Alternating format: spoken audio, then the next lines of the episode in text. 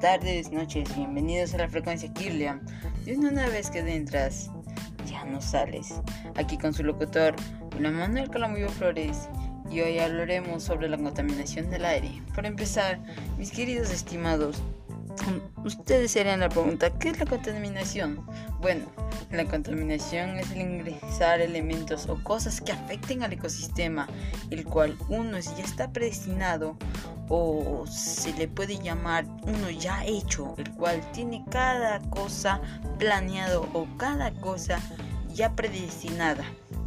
Pero nosotros normalmente contaminamos, lo cual también contaminación se puede referir a desechar o ensuciar de cierta manera el ambiente, el cual cada uno tiene. Así podemos determinar de una manera un poco más clara qué sería la contaminación. Y al añadir la contaminación del aire ya tenemos una idea clara y más o menos precisa de lo que vamos a conversar en este tema. Ahora, ¿qué sería o cómo es la contaminación del aire? Bueno, la contaminación del aire normalmente es una contaminación o desecho, los cuales nosotros hacemos, nosotros producimos. Las principales causas de la contaminación del aire están relacionadas con la quema de combustibles fósiles.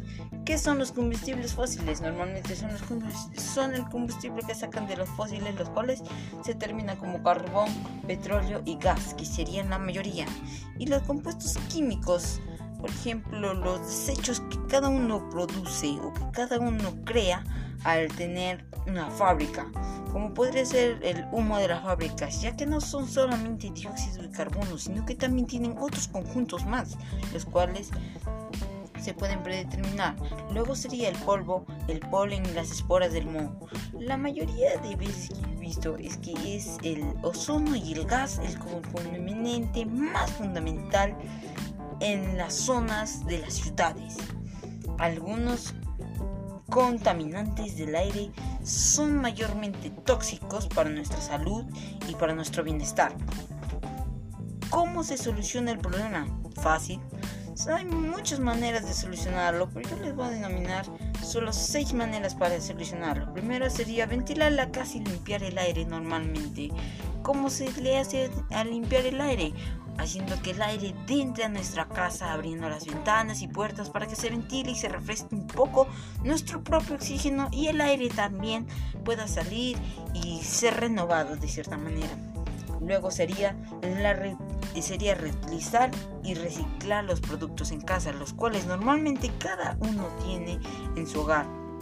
Luego sería plantar para purificar el aire y ¿Qué es lo que nos trata de decir esto? Que nosotros tenemos que cuidar plantas, digamos, ya que las plantas al crear oxígeno nos mantienen a nosotros de cierta manera sanos y al aire en un buen cuidado o en un buen tratamiento. ¿Qué sería otro? Producir menos humo en casa. Normalmente, ¿cómo producimos humo? Cocinando, haciendo parrillas, eh, metiendo al horno. Pero si reducimos un poco, yo creo que de cierta manera estamos ayudando a la humanidad. Luego sería usar bicicletas y transportes públicos. Esto lo he visto en muchos casos, ya que la mayoría de personas prefiere llevar su propio carro a que estar junto a otras personas. Se les entiende de cierta manera, pero también tenemos que pensar un poco en los demás. Tenemos que pensar que ellos también sienten lo mismo que nosotros. Así que yo creo que no te debe molestar mucho el tema, sino que también pienses en los demás como piensas en ti mismo. De esta manera, los métodos más fáciles o productivos de viajar también son la bicicleta o el transporte público, el cual te ahorras un pequeño dinero que en el combustible y ayudas al aire.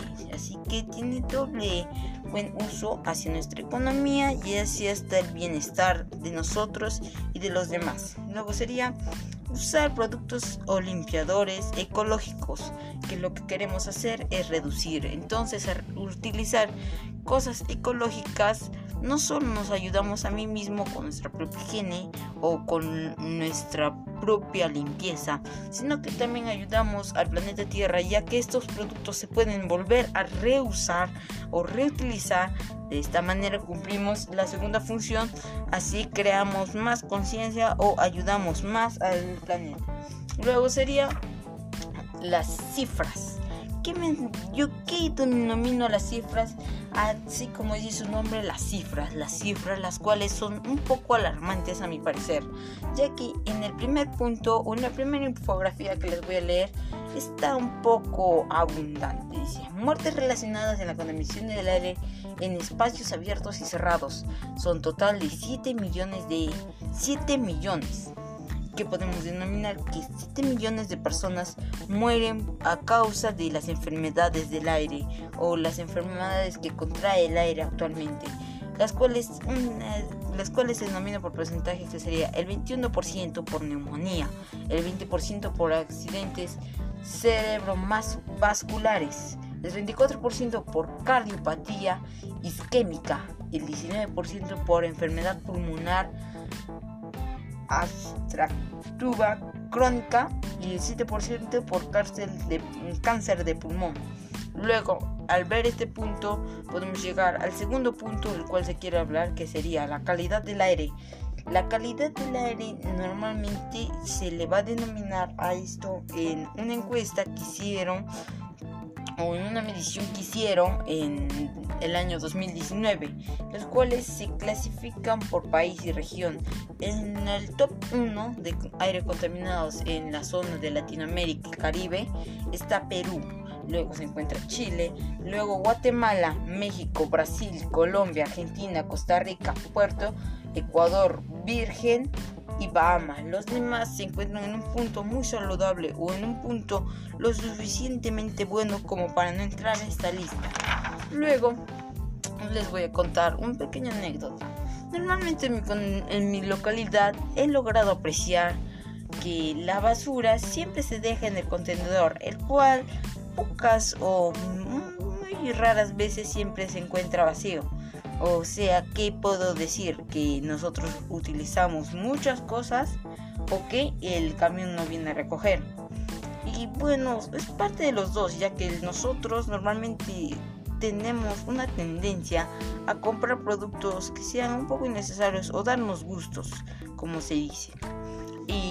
También en parte de culpa de quién sería del mismo camión que recolecta la basura, ya que a veces incumplen con su horario de normativa que tienen y no vienen el día o se demoran un poco más, el cual causa inconvenientes, ya que ya se juntó la basura, el aire ya se contaminó y cada vez se empeora un poco más de cierta manera.